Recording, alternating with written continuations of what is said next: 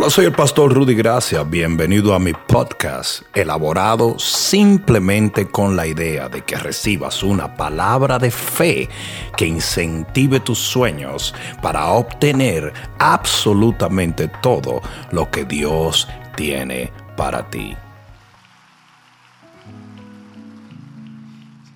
Busca tu Biblia y en el libro que antecede a Revelación, que es el libro de San Judas.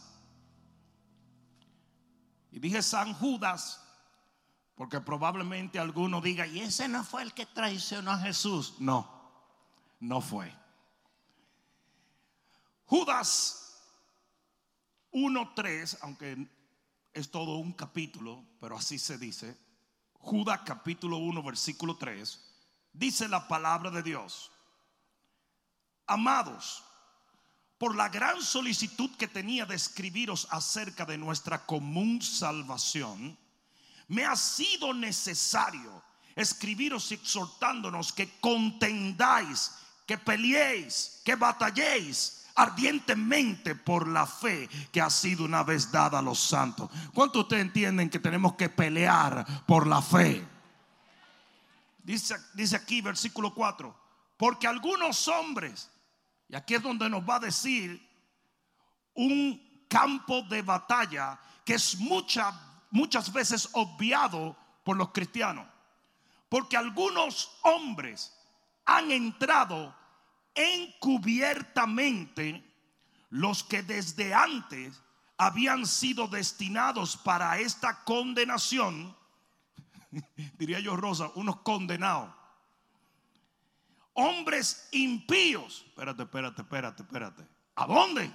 No mire a los lados.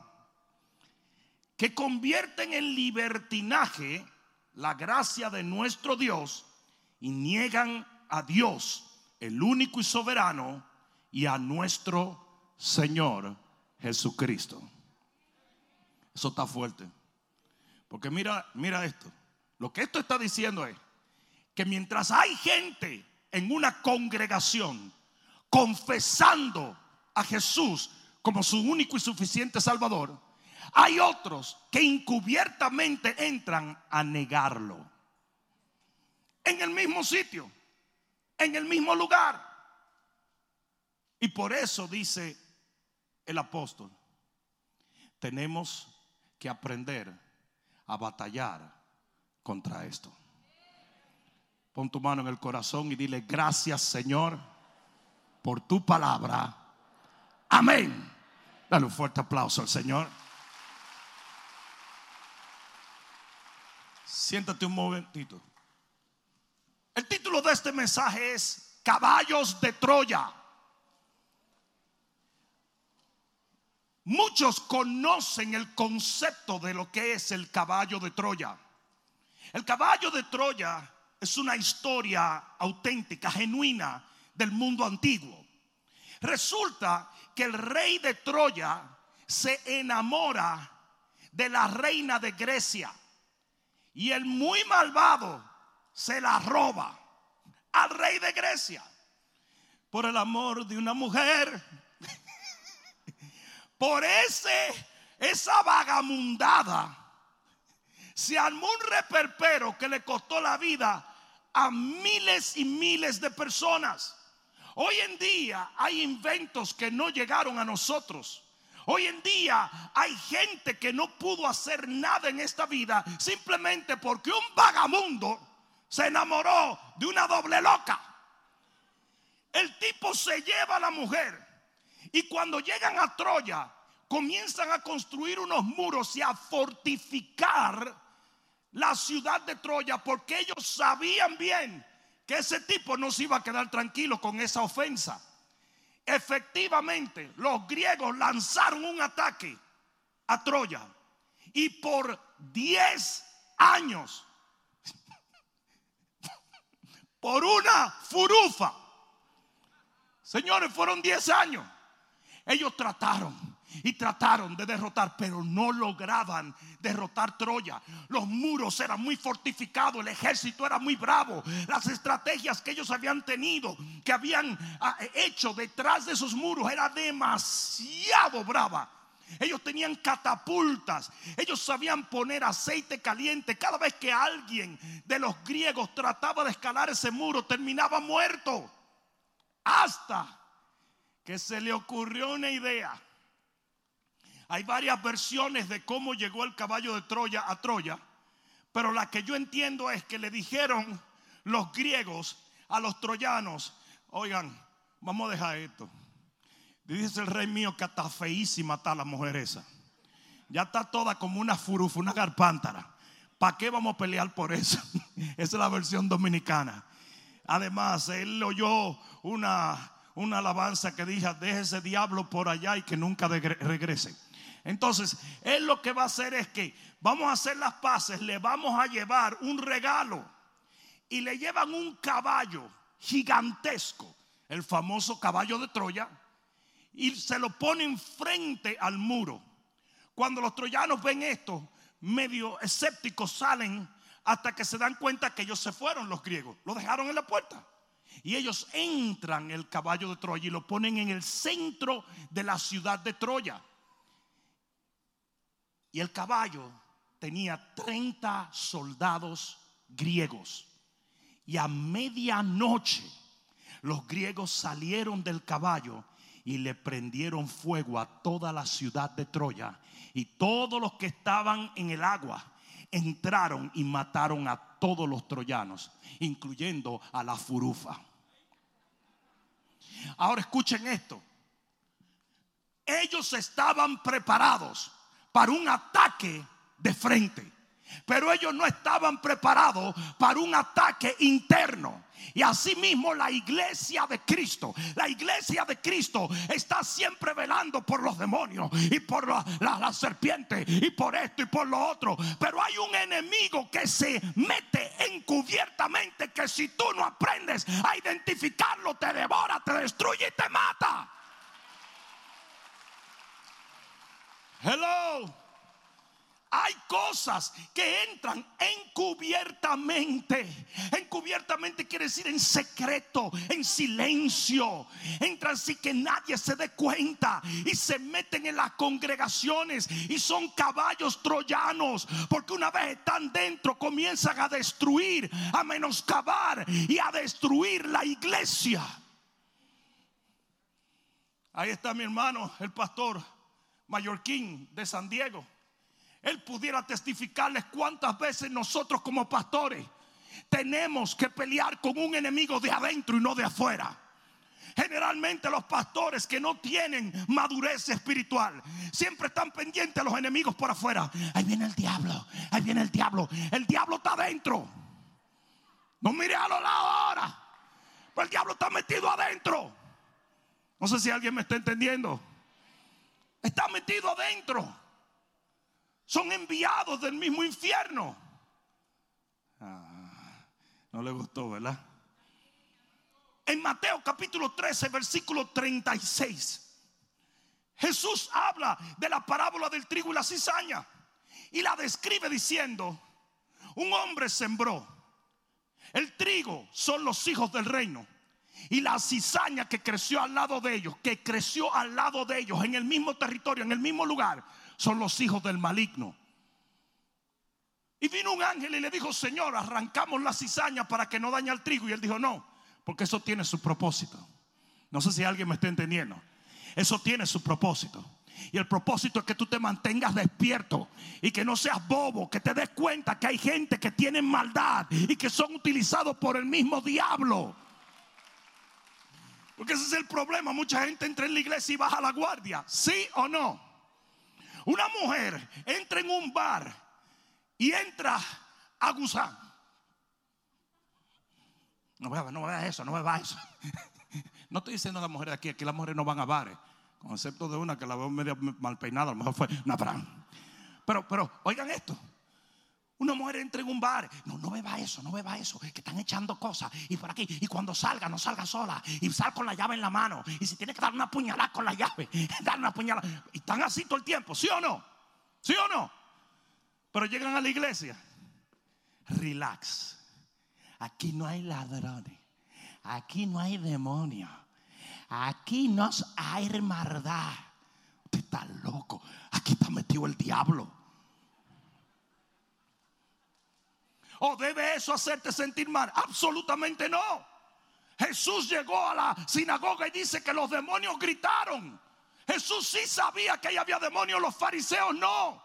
Porque cuando usted se vuelve religioso, usted pierde su discernimiento. Hay que orar por discernimiento en este tiempo para saber lo que es trigo y saber lo que es cizaña. Segunda de Timoteo, capítulo 3, versículo 1. Segunda de Timoteo, capítulo 3 y versículo 1. También debes saber esto. Dile al que está a tu lado, tú debes saber esto.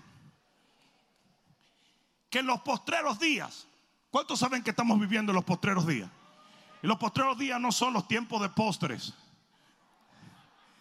En los postreros días vendrán tiempos peligrosos. Now, si yo me detengo aquí y un cristiano nuevo escucha eso, dice, uy, sí, porque viene el 666, el anticristo, la bestia, la suegra. Ah. Vendrán tiempos peligrosos porque habrá que hombres. What? What? Los tiempos van a tornarse peligrosos por, hombres, no por demonios. Sí. Dice, habrá hombres amadores de sí mismos avaros, vanagloriosos, soberbios, blasfemos, desobedientes a los padres, ingratos, impíos, sin afecto natural, implacables, calumniadores, ratas de dos patas, interperantes, crueles, aborrecedores de lo bueno, traidores, impetuosos, infatuados, amadores de los deleites más que de Dios. Y ustedes dirán, ¿y para quién será el peligro? No va a ser para el mundo, porque así mismo eras tú cuando estabas en el mundo. Dice versículo 5, que tendrán apariencia de piedad. Se van a parecer santos en ah, ah, y ah, lo que se te trepa. Que tendrán apariencia de piedad, pero negarán la eficacia de ella. Y mira lo que dice, a esto evita. Ten cuidado con esa gente van a estar cerca de ti, van a aparecer pero no son, van a lucir pero niegan la eficacia de lo que ellos predican. El peligro de estos hombres no tiene que ver nada con el mundo. El peligro tiene que ver exclusivamente con los cristianos. Pablo no le está hablando a los impíos, le está hablando a los cristianos. ¿Alguien me escuchó? En segunda de Corintios capítulo 11 versículo 26, Pablo habla de todos los peligros que él tuvo que confrontar. Y entre esos peligros, él dice peligro de falsos hermanos. Oh, oh, oh, oh. Yo voy a preguntar una cosa a ustedes. Si tú estás en un, si tú estás haciendo negocio en un banco y de repente se sabe que ese banco anda, anda entregando billetes falsos, tú no comenzarías a chequear cualquier billete que ellos te dieron. Pues tú quieres saber si, si a ti te dieron por la nuca, ¿sí o no? Y ese es el problema. Nosotros no revisamos quién es falso y quién es genuino en la iglesia. Y hay un peligro en eso. Nosotros asumimos por la apariencia porque vivimos de acuerdo a las apariencias externas y no a los frutos. Nosotros asumimos que todo el que está en la red, todo el que va a la célula, todo el que va a la iglesia, todo el que dice Cristo, ese, ese es de Dios. No, la Biblia dice que el Señor dijo, no me llaméis Señor, Señor y no hacéis lo que yo digo. Cualquiera puede orar una oración. Sí, pero ¿y la fe? Dice que los demonios creen en Dios. Y ninguno son salvos. Hmm. Hmm. En Gálatas 2.4 dice, falsos hermanos introducidos a escondidas para espiar nuestra libertad que tenemos en Cristo y para reducirnos a esclavitud. Oye eso hay falsos hermanos que se meten escondidito para volverte a la esclavitud de la cual Cristo te libertó. Está fuerte, ¿verdad? Digo, ¿está fuerte o no está fuerte? Ahora mismo tú estás friqueado. Es por eso que yo voy a definir los cinco caballos de Troya más comunes en las iglesias. Los cinco caballos de Troya que muchas veces terminan por dividir el cuerpo, por destruir la iglesia. Porque después si no te vas a volver paranoico, ¿verdad que sí? Todo, el que tú veas va a decir, yo, creo que eso es del diablo, eso es del diablo, eso es del diablo. Búscale el Facebook a ver, a ver si es del diablo. Hay cinco caballos troyanos en la iglesia o que generalmente se encuentran. El primero son los divisores. Divisores. Romanos capítulo 16, versículo 17. Romanos 16, 17. ¿Alguien está aprendiendo algo? Mas os ruego, hermanos, que os fijéis en los que causan divisiones. Que te fijes en ellos. Míralos os fijéis en los que causan divisiones y tropiezos en contra de la doctrina que vosotros habéis aprendido y que os apartéis de ellos. ¿Qué hace una gente después que identifica un divisor en la iglesia, jangueando con ellos? Cuando dice la Biblia que las malas conversaciones corrompen la buena costumbre.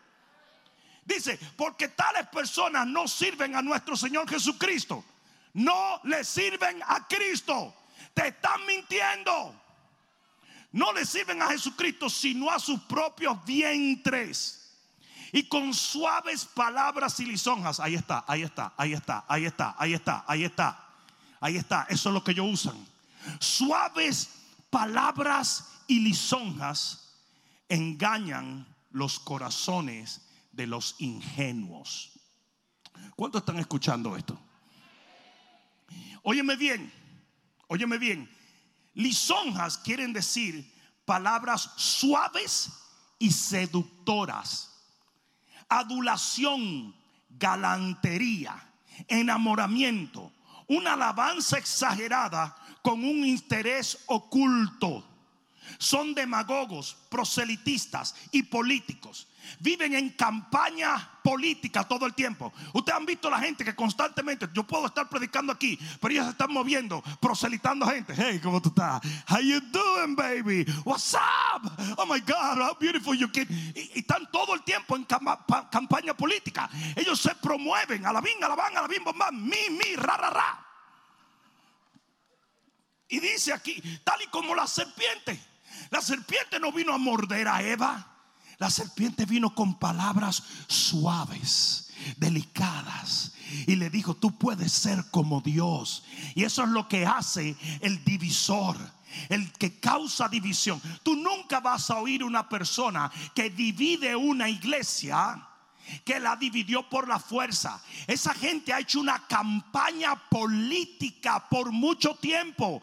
I'm good. I'm better than pastor. I'm better than this church. Usted sabe lo que quiere decir división. Dos visiones. Entonces esa gente te vende un sueño que no es el sueño de tu pastor. Te vende un sueño que no es el sueño de la iglesia. Ellos vienen con, ah, ah, tuve un sueño. Y vi que el Señor me tomaba por la nariz y me elevaba encima de un peperrón y que volaba. Y yo llegaba y vi las multitudes y vi esto y te comienzan a hablar, pero todo lo que están haciendo es, es alándote y luego comienzan a decir, y yo pienso que tú, con esa unción que tú tienes y con ese poder de convencimiento y con esa palabra, ay, mira que siento la presencia de... Ah, no están aplaudiendo muy duro, ¿verdad? Están friqueados. Porque es seducción. Seducción. Sí, el Señor trata con nosotros por convicción, no por seducción. Y la seducción es buena al principio, al final es muerte. La convicción es mala al principio, al final es vida.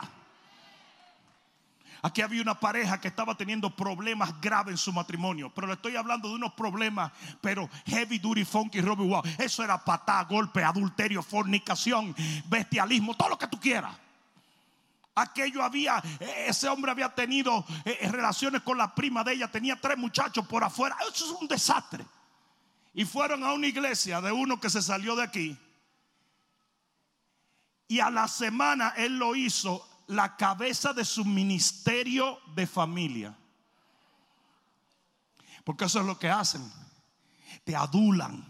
Dijeron ustedes, uh, con todos esos problemas que han tenido, ustedes lograrán ayudar a otros. Sí, pero animal todavía lo tienen. Todavía están los demonios vivitos ahí adentro. No sé si alguien me está entendiendo. Pero los divisores siempre usan adulación.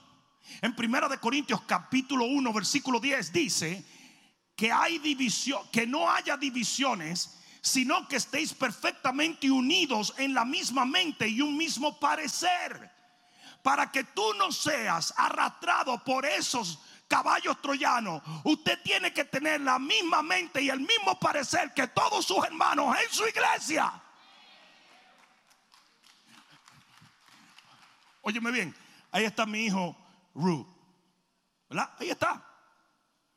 Él no tiene que obedecer lo que piensa otro en otra casa. Pero lo que yo pienso sí. Mis leyes en mi casa son las que él tiene que acatar. Porque yo soy su papá. Y en mi casa él hace lo que yo digo. No importa que ya se mudó y tiene un apartamento. No importa. Como quiera, tiene que hacer lo que yo digo. Pero yo soy su papá.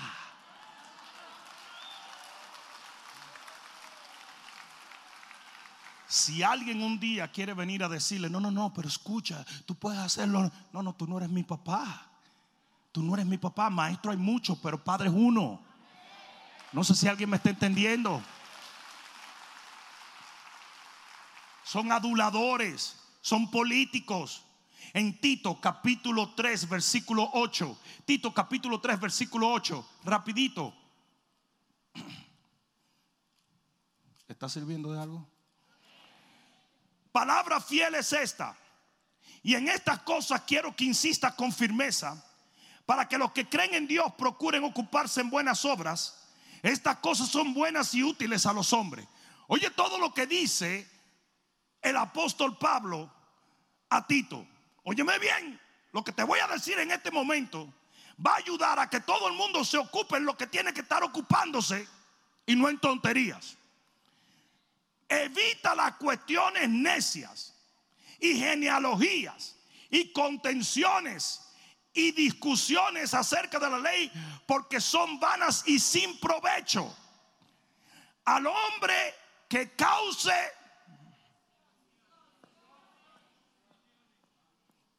al hombre que cause divisiones, después de una y otra amonestación, deséchalo, bótalo, patealo.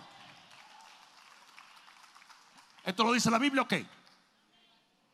Si tú encuentras una gente causando división, dividiendo, adulando un grupo, haciendo, eh, eh, dividiendo el cuerpo, usted lo amonesta.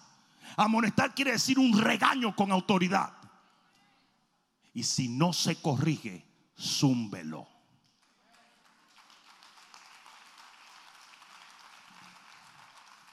Sabiendo, versículo 11, que el tal se ha pervertido y peca y está condenado por su propio juicio.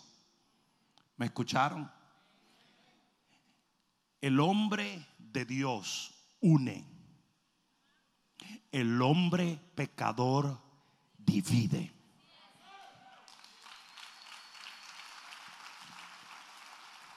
Dos, el segundo caballo troyano es depredadores. Depredadores. Hay un tipo de gente que se mete en las congregaciones, en la iglesia cristiana en general. Cuando yo hablo de la iglesia cristiana, no estoy hablando simplemente de una congregación, estoy hablando de la iglesia en el mundo. Y hay algunos que se meten en las congregaciones a satisfacer su lujuria. Judas capítulo 1 versículo 17. Otra vez, el libro de Judas capítulo 1 versículo 17. Mira lo que dice la palabra, rapidito.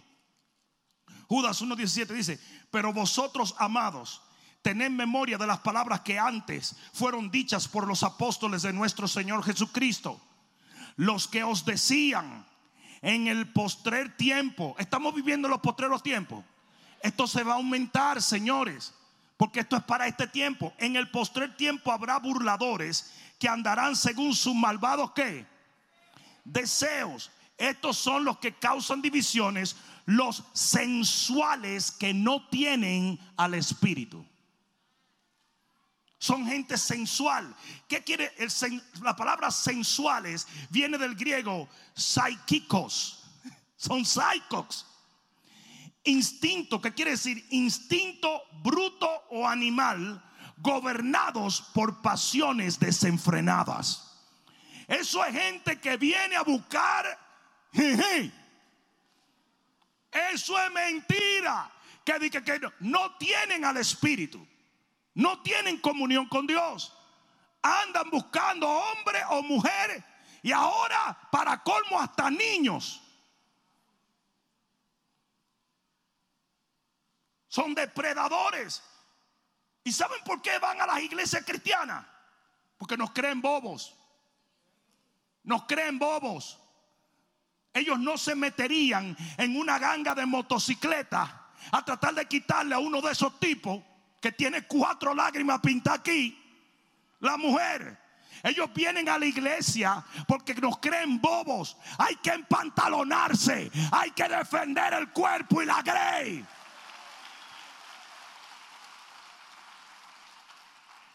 Segunda de Timoteo capítulo 3 versículo 6. Porque estos son los que se meten en las casas y llevan cautivas a las mujercillas arrastradas por diversas concupiscencias ellos se meten y huelen. Mm, esa huele a conscupiscencia. Mire, hermanita, debe su teléfono para darle una palabra de Dios. Mira, sinvergüenza, hijo del diablo, asqueroso. ¿Qué es eso? ¿Sabe la cantidad de gente que a través de los años me dice, tengo una palabra de Dios para mí? Escríbemela. César, ¿sí o no? Y nunca me la escriben. Nunca me la escriben. Porque lo que quieren. ¡ah! Si la palabra de Dios, ¿qué tienen tú que ver? Escríbela. Y ya. Por eso no se ofendan. Si tú dices, yo tengo una palabra de Dios. ¿Sabe cómo los apóstoles le daban palabra de Dios a la gente? Él escribe. ¿Sabes la cantidad de gente que dice, dame el teléfono del pastor que tengo una palabra? No, no, no, no, no, no.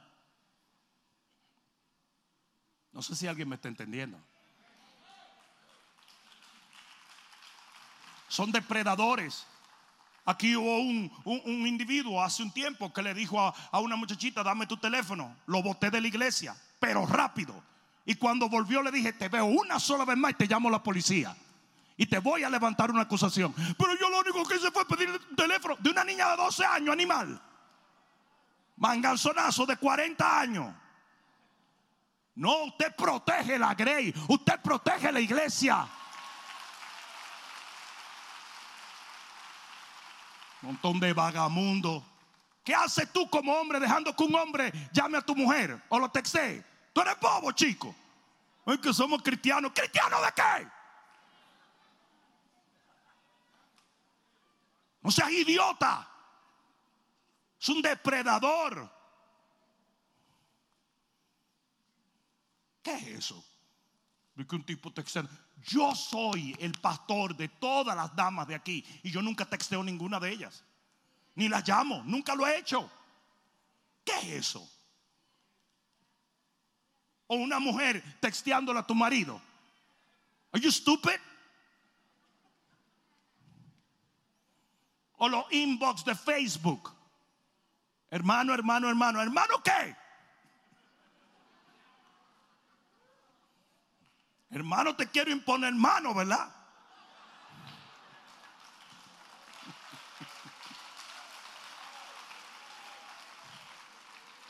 No, no me incomoden. ¿eh? Tres. Vamos a salirnos de ahí porque me, incomodo. Tres. El tercer caballo troyano son los damnificados. Los damnificados. Estos son como el hombre de Hechos capítulo 3, que nunca entran a la iglesia, nunca se meten en la visión, porque yo estoy tan herido. Y yo he pasado tanta lucha. Y yo estoy tan triste. Y estos son unas damas de las camelias, tanto hombres como mujeres, que andan corriendo por toda la iglesia a ver quién les va a dar algo. Mira, no le gustó, no le gustó.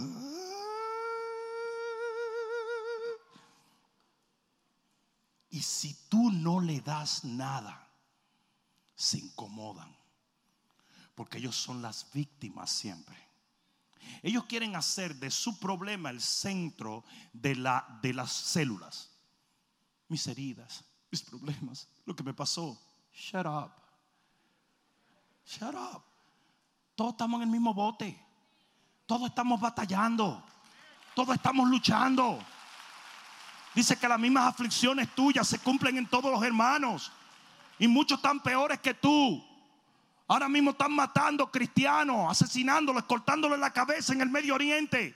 Y tú estás llorando porque no pudiste comer langosta. Si tu problema no es el principal de la iglesia, y eso suena feo, pero es la verdad. Yo nunca me he parado en este púlpito y le he dicho, tengo un problema y una necesidad. Y yo tengo derecho, porque soy papá pero no es el lugar. ¿Alguien está entendiendo? ¿Tú sabes lo que pasaría si yo me paro aquí y le digo a todos ustedes que son mis hijos espirituales, yo tengo una necesidad? Ustedes se paran y dicen, vamos por arriba, este es nuestro pastor, es nuestro pastor. Pero eso sería un abuso. Un abuso. Yo ni siquiera oración le pido a ustedes. Ni oración. ¿Alguien oyó esto? En Juan capítulo 6, versículo 25. Libro de Juan capítulo 6, versículo 25. Libro de Juan capítulo 6, versículo 25. Mira lo que pasa. Hallándole al otro lado del mar, le dijeron, rabí, ¿cuánto llegaste aquí? Respondió Jesús y les dijo, mira, charlatán. De cierto, de cierto os digo que me buscáis no porque habéis visto las señales, sino porque comiste pan y os saciaste. Ellos estaban buscando a Jesús porque se habían acostumbrado a que Jesús le diera. Se volvieron unos limosneros. Y mira lo que Jesús dice. ¿Alguno tiene esa escritura? Mira el próximo verso, la primera palabra que usa Jesús en el próximo verso.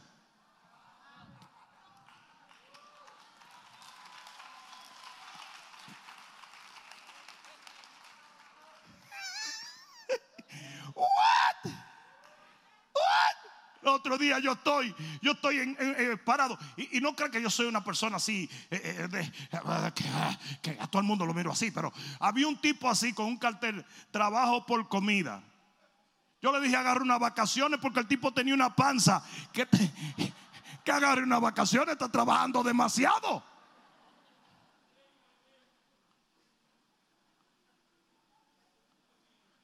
Le dijeron a Jesús, mira, vamos a poner Jesús, que Jesús da sanguchito. No, sí. Y cuando llegaron, Jesús le dijo, mira, espérate, ustedes están mal. Aprendan a trabajar.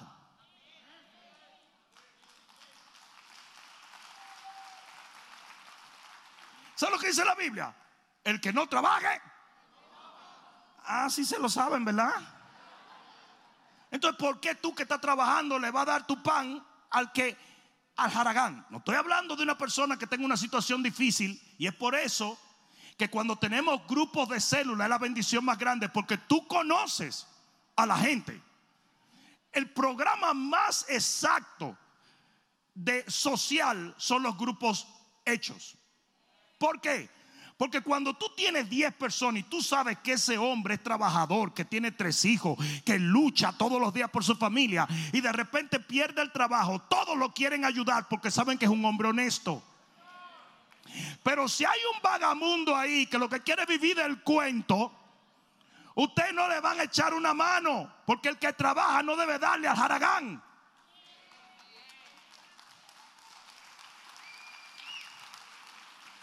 En los postreros días va a haber un espíritu. Las vírgenes insensatas le dijeron a las otras, denos lo que a ustedes le costó.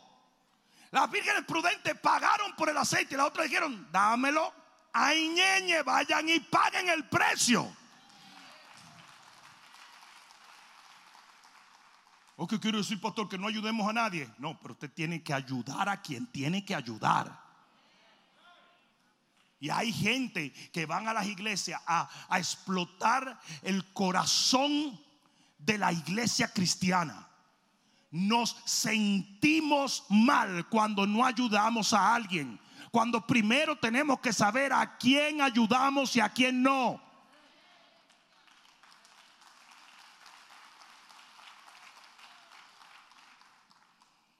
Cuatro. El cuarto caballo troyano es el usurpador. Digan usurpador. Y en segunda de Pedro capítulo 2 versículo 1, segunda de Pedro capítulo 2 versículo 1 dice, pero hubo también falsos profetas entre el pueblo, entre el pueblo. Fíjate que no habla solamente de falsos hermanos, habla de falsos ministros entre el pueblo. Como habrá entre vosotros falsos maestros, o sea que hay gente que quiere usurpar un lugar ministerial. Ustedes no me están oyendo hoy que introducirán encubiertamente herejías destructoras y aún negarán al Señor que los rescató, atrayendo sobre sí mismo destrucción repentina. Y muchos seguirán sus disoluciones, perdón, por causa de los cuales el camino de la verdad será blasfemado. Entonces hay gente que se mete encubiertamente en la iglesia de Cristo no anda buscando dinero, no anda buscando sexo, pero anda buscando una autoridad que no se le ha dado.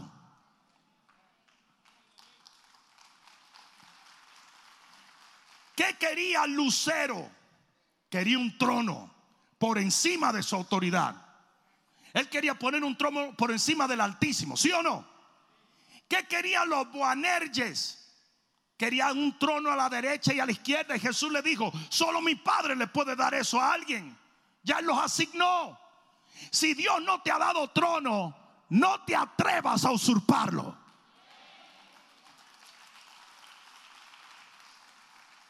Alguien diga amén. estos son diferentes a los divisores. Los divisores son políticos. Te prometen, te adulan, te galantean, te enamoran. Estos no. Estos se colocan en un lugar de preponderancia espiritual y te hacen creer que ellos son tu autoridad espiritual y no tu pastor. Estos son los que introducen herejías. ¿Por qué? Porque tienen tu oído. Y la Biblia dice que se amontonarán maestros al final de los tiempos hablando de acuerdo a su propia concupiscencia y son doctrinas de demonios. Entonces, si hay gente, por ejemplo, hay gente que tiene redes que termina por perderla. ¿Y cómo? Porque se las quito. ¿Por qué? Porque me doy cuenta que están proselitando a los discípulos.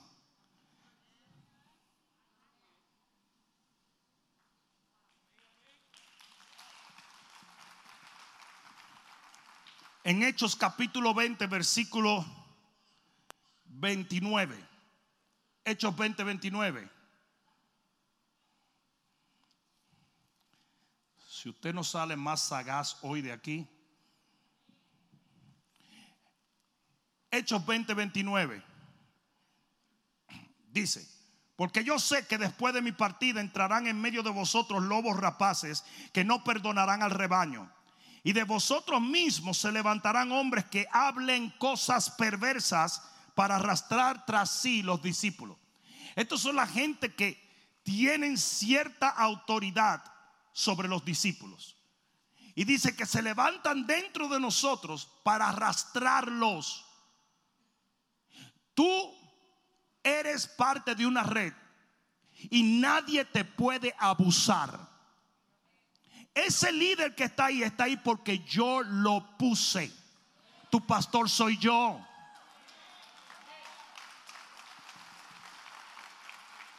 Y si usted está siendo abusado, lo primerito que usted tiene que hacer es denunciar ese abuso. Es por eso que yo puse allí un, cartas para el pastor. Usted lo escribe ahí, lo mete en un sobre y lo mete que me llega directo.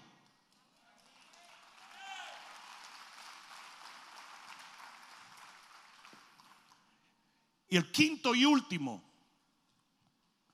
caballo troyano es el escarnecedor. ¿Cuál es la definición de escarnecedor? Que es una palabra que se ve mucho en la Biblia. Es aquel que escarnece, que se burla, que rechaza, que ofende, que ridiculiza, que insulta o que afrenta. ¿Sabe quiénes son los escarnecedores? La roca izquierda. Esas son la gente que viven con un pleito con todo el mundo. No, yo le voy a preguntar una cosa, le pregunto algo. ¿Por qué tanta gente se va de las iglesias? No por tener un lío con el pastor, porque a mí ni me conocen, sino por tener un lío con un escarnecedor. ¿Sabes lo grande? Y el pastor Mallorquín lo puede decir.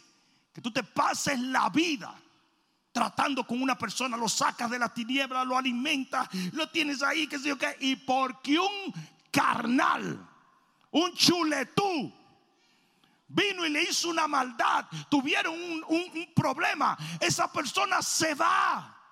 Cuando la Biblia dice, así como el ave deja su nido, es el hombre que se va y deja su lugar.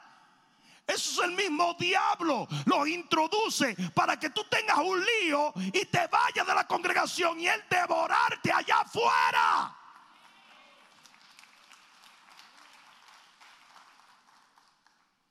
¿Sí o no? O sea, la, cantidad de gente que está feliz en, en su iglesia, feliz. Y un día viene entrando y tiene un problema con una gente. O va a una célula y tiene un problema con una persona te insultan, te humillan, te desprecian. Y de repente eres tan tonto que te vas y dejas 10, 15 años de tu vida, de crecimiento, de bendición, de tantos frutos. Usted tiene que aprender a perdonar 70 veces 7. Usted es peor que ellos. ¿Ustedes quieren que yo le diga algo? En Gálatas capítulo 5, versículo 19 en adelante, están las obras de la carne. Y dice que los que practican esas obras, no te va a gustar esto. Dice que los que practican estas obras no heredarán el reino de los cielos. El que practica esto se va para el infierno. No es aquí que se queda. Porque mucha gente dice, bueno, si no van para el cielo se quedan en la tierra. I don't think so, baby. They're going down and down and down.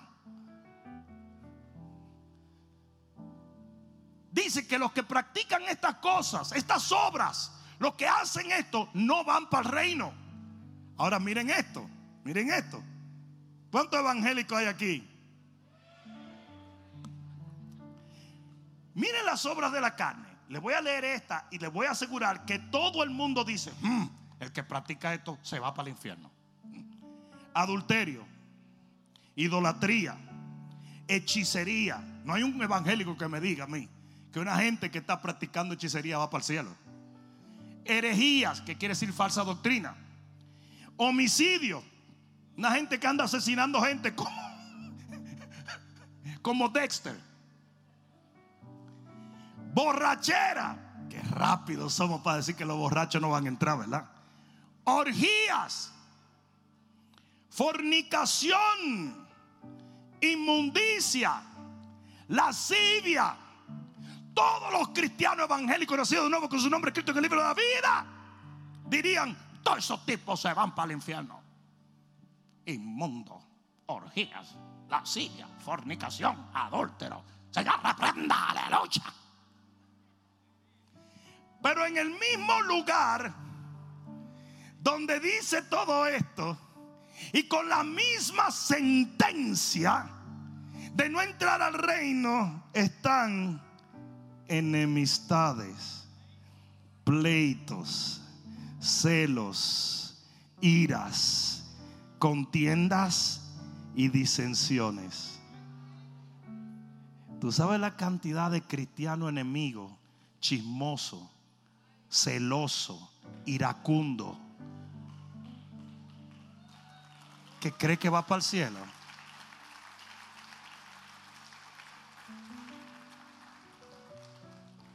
Nosotros somos rápidos para decir que el que está fornicando se va para el infierno. Pero no entendemos que el que llama fatuo a su hermano no quedará impune de la condenación del infierno. Y eso lo dijo Jesús.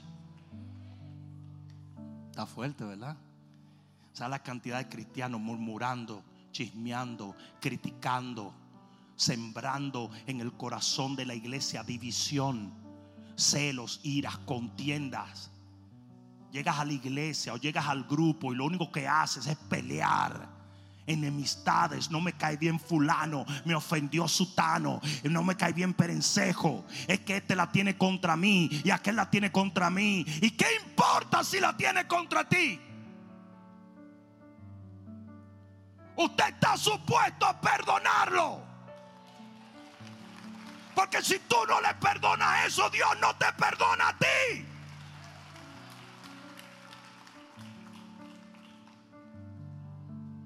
El que está en enemistad, el que está en pleito, el que está en celo, el que está en ira, el que está en falta de perdón, el que está en disensiones, en contienda, no va para el cielo. Eso es lo que la Biblia dice.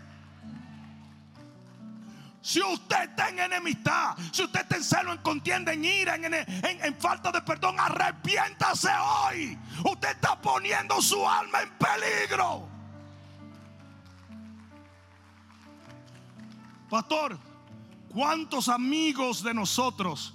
Super mega hyper duper espirituales y son enemigos de medio medio gremio pastoral y odian y se atacan y desprecian y humillan y son muy espirituales. Muy espirituales. Van a ser lo más espiritual en el mismo infierno.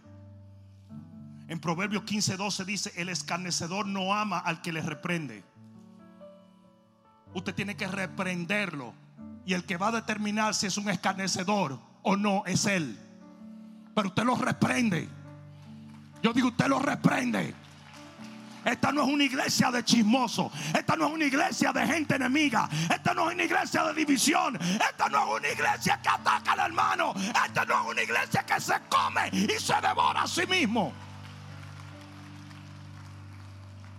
Tengo un concepto espiritual muy bajo. Tú puedes, tú puedes hacer lo que tú quieras. Tú puedes ayunar por 25 días y orar hasta que las rodillas se te entuman. Tú puedes leer la palabra hasta que te la memorice. Pero si usted es una persona que tiene problemas con su prójimo, usted no es espiritual nada.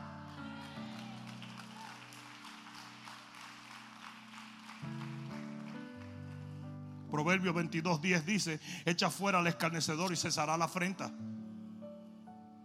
Si la persona no se corrige en eso, hay que echarlo fuera. Yo dije, hay que echarlo fuera. Usted no puede tener en la iglesia gente que causa ese tipo de problema. Hello. Hello. Voy a terminar con esto. ¿Qué es en estos cinco caballos troyanos lo común? ¿Cuál es la línea que los une? ¿De dónde está la fuente y la motivación de ser lo que son? ¿Cómo es posible que Dios los traiga a la luz y continúen en tinieblas? Que Dios los permita estar en medio de su pueblo y todavía su corazón está en Egipto. ¿Qué es lo que convierte a una persona? En un caballo troyano tóxico que en vez de venir y edificar el reino, lo que hace es contaminarlo, causando la muerte. Se los digo, se los digo. Egocentrismo. Egocentrismo is all about you, not about God. Tiene que ver contigo, no con Dios. Vienes a la iglesia a buscar lo tuyo, no lo de Dios. Y ese es Satanás. El Señor le dijo a Pedro, quítate Satanás porque no pones tu mira en las cosas de Dios sino en las de los hombres. Si tu evangelio no tiene a Cristo como el centro, si tu evangelio no pone a Dios primero, usted se va a convertir en un caballo troyano.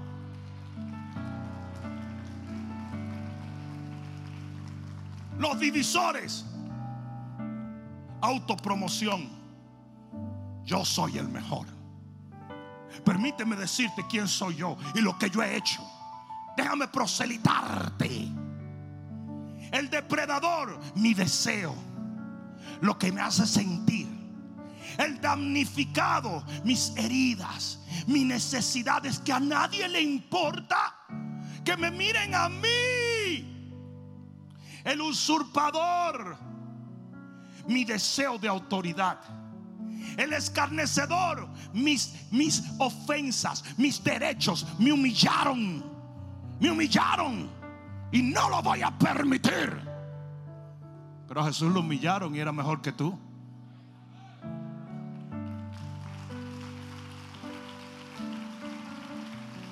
¿Sabes lo que hizo Jesús? Cuando vio que su iglesia se había convertido en un lugar donde venían a hacer negocios a vender palomas, le entró a latigazo a todo el mundo y les dijo, la casa de mi padre es casa de oración. ¿Qué es la oración? Es enfocarse en Dios. Y ustedes la han convertido en una cueva de ladrones porque le están robando la gloria a Dios. Los caballos troyanos no le importa a Dios. Ellos entran a la iglesia a robarse lo que es de Dios. Están enajenados consigo mismo.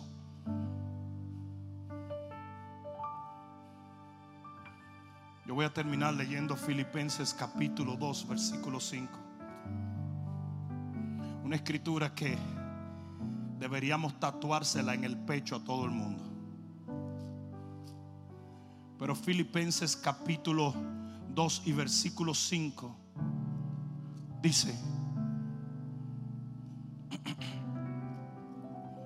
haya pues en vosotros este sentir que hubo también en Cristo Jesús. Nosotros podemos sentir como Jesús sintió, pero es un acto de nuestra voluntad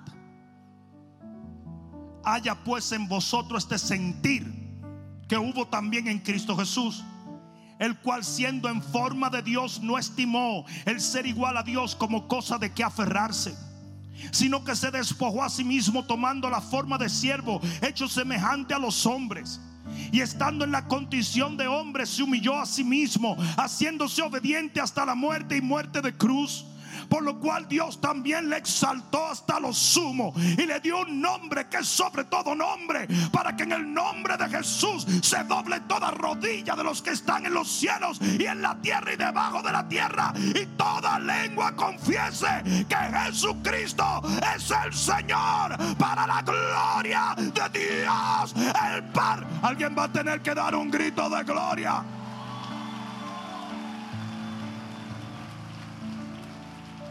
A mi pregunta para ti en este día. ¿Tú quieres herencia con Jesús? No, no, no, no, esto estuvo bien flojo. Tú quieres herencia con Jesús. Tú sabes que Dios te quiere hacer heredero de todo lo que Jesús tuvo, de todo lo que Él compró, de todo lo que Él obtuvo, de todo lo que Él pagó en la cruz. ¿Tú quieres herencia con Jesús, sí o no? Entonces tú tienes que andar como él anduvo. Aquí es donde viene. Él se humilló, se despojó, lo tiró todo para complacer a su padre. El centro era su padre. El centro era su padre. Y como él hizo esto, Dios lo llevó Tú quieres irte. Tú quieres irte. Tú quieres tener un nombre en los cielos y tener autoridad por los siglos. Tú quieres sentarte en tronos junto a Jesús. Usted tiene que humillarse aquí. It's not about you, it's about God. No tiene que ver contigo, es Dios. Yo dije Dios, yo dije Dios. Y voy a terminar con esto. Esta generación está contaminada porque los pastores se dedicaron alimentar el ego y no el espíritu. Y nos enseñaron cómo hacer más dinero. Y nos enseñaron cómo vivir mejor. Y cómo tener esto y cómo tener lo otro. Y cómo ser mejor en esto y en otro. Te voy a decir cómo tú puedes ser mejor en todo. Cuando dejas de ser y pones a Dios en el centro de tu vida. Es la humillación lo que trae exaltación. La Biblia dice que los reinos de los mundos dice que los hombres se enseñorean de los demás. Pero en este reino el menor será el mayor. Porque el que se humilla, Dios lo exalta. Hay alguien que puede entender la palabra de Dios hoy. Ponte de pie.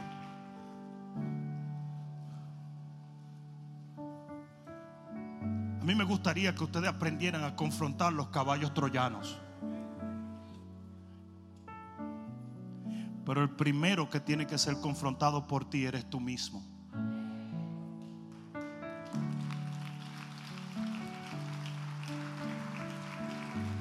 Si tú tienes que amonestar a otro, pero usted se tiene que amonestar a usted mismo. Si, si tú tienes que reprender a gente que está caminando de la peor manera, tiene que corregirse a sí mismo. No podemos, no podemos dar vida cuando estamos muertos. No podemos hacer lo indebido y provocar lo correcto. No podemos ser una simiente seca y hacer florecer la vida de otros. Usted tiene que entender que cuando usted mengua, Él crece en usted.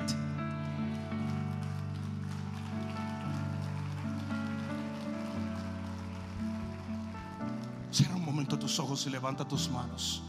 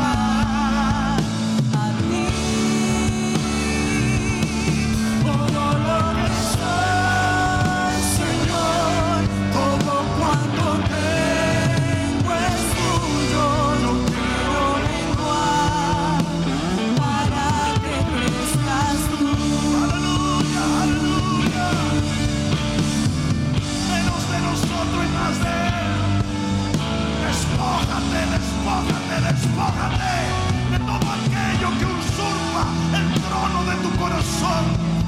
Él tiene que ser el eje por el cual gira tu mundo. Él tiene que ser el centro. Él es el alfa, la omega, el principio, el final. Y fuera de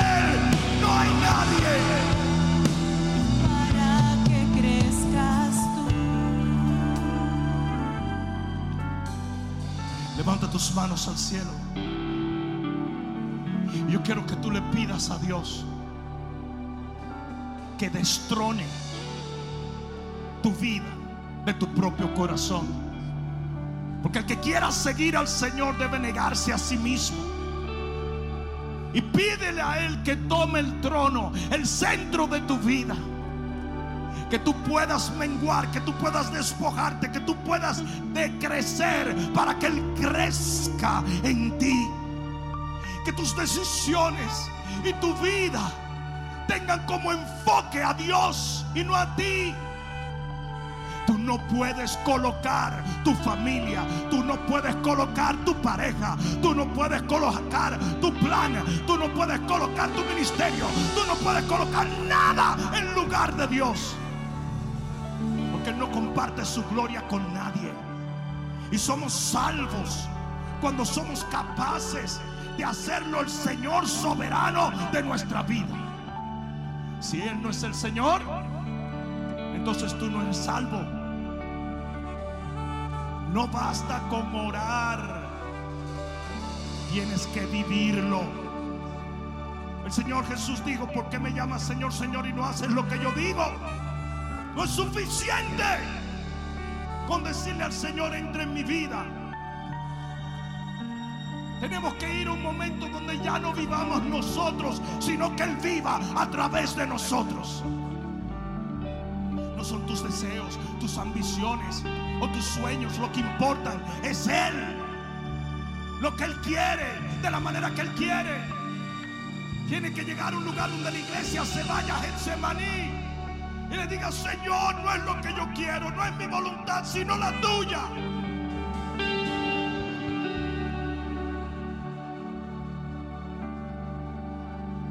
La Biblia dice que si no tomamos nuestra cruz diariamente, no somos dignos de Él.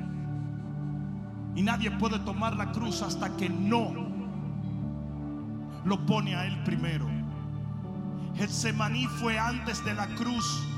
Y cuando el Señor Jesús le dijo a su padre que no se haga lo que yo quiero, sino lo que tú quieras, entonces estaba listo para morir en la cruz por él.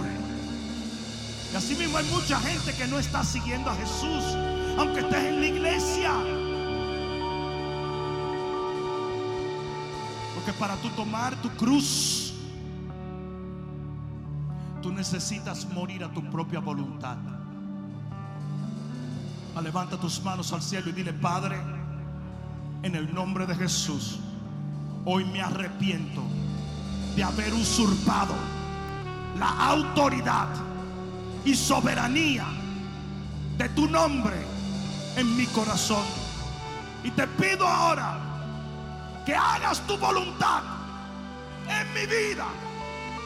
Yo me bajo para que tú te levantes. Yo me destrono para que tú te entrones. Yo menguo para que tú crezcas. En el nombre de Jesús. Ah, Pon ambas manos en tu corazón. Cierra tus ojos.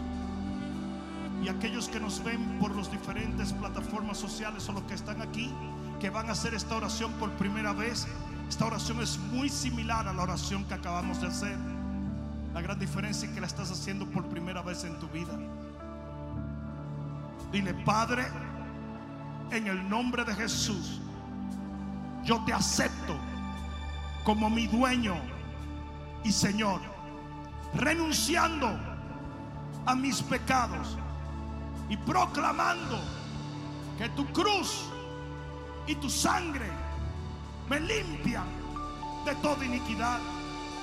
Yo creo en tu resurrección y viviré por ti en esta tierra para habitar contigo en los cielos de tu Padre.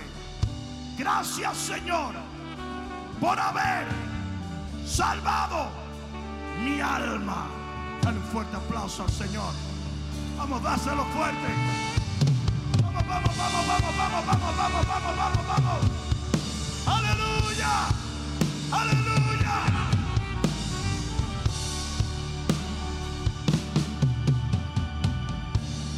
Esta mañana yo puse en las redes sociales.